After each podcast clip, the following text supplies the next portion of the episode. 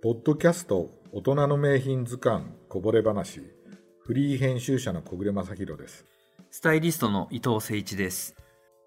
映画ってやっぱりあの我々ファッション屋さんには気にいやもうもう常に気気にして、ええで見てますほらね。僕らメンズのが多いから、はい靴ってポイントになるじゃないですか、はい。だけど映画ってなかなかうん靴が出てくるシーンが少ないんだよねだからこのね。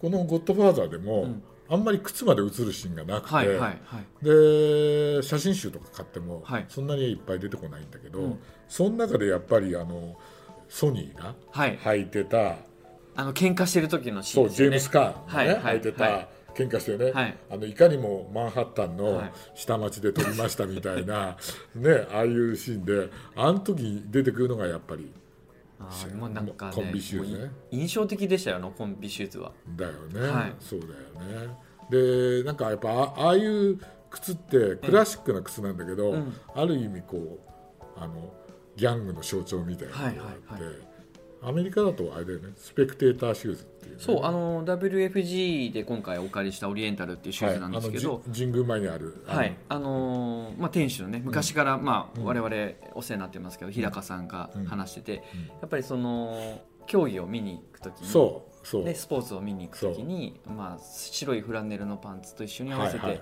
履いてて、せ1920年代なんかはあのみんな男たちはラクーンのコートを着て白のフランネルのねあのすごいあの太いねオックスフォードバックスって言われてるええ太いパンツ履いて、でああいう靴だったりホワイトバックスを履いたりはい、でそこから派生してマフィアが、うんあの履くようになってすごいまた一世風靡してたりうん。まあ、ロカビリーのイメージもあるんですけど、うん。そこから派生したっていうのはねあの日高さんに聞いてなるほどなと。なるほどね、はい。なるほどね。思っていて。で今回その紹介してる中で、まあ、ディテールカットでもちょっと撮ってるんですけど、あの白い部分うん。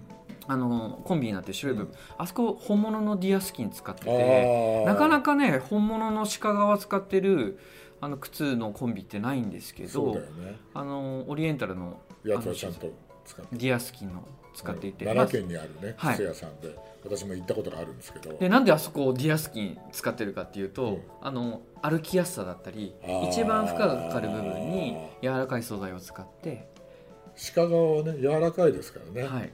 アメリカは昔からねあのディアスキンのグローブでこう作って、うんカーボーイが使ってたりとかって、はいはい。みんなよく使ってたからでもさすがそういうところまでこだわってる。えー、なんか機能美もあるっていうね。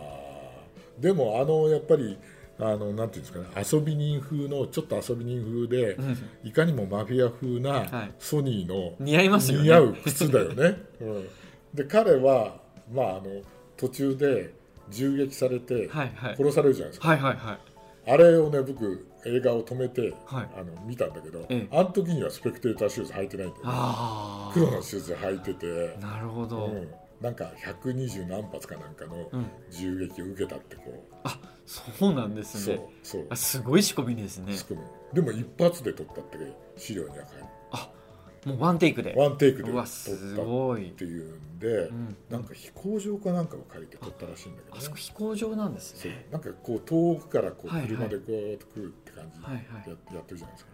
あれもねでもあの映画の一つのこう、うん。えこうなんかポイントとなるうん。シーンだから、うん。ね、でまあそのソニーが履いてたっていうのでやっぱりコンビシューズっていい感じですよね。いい感じでしたね。ね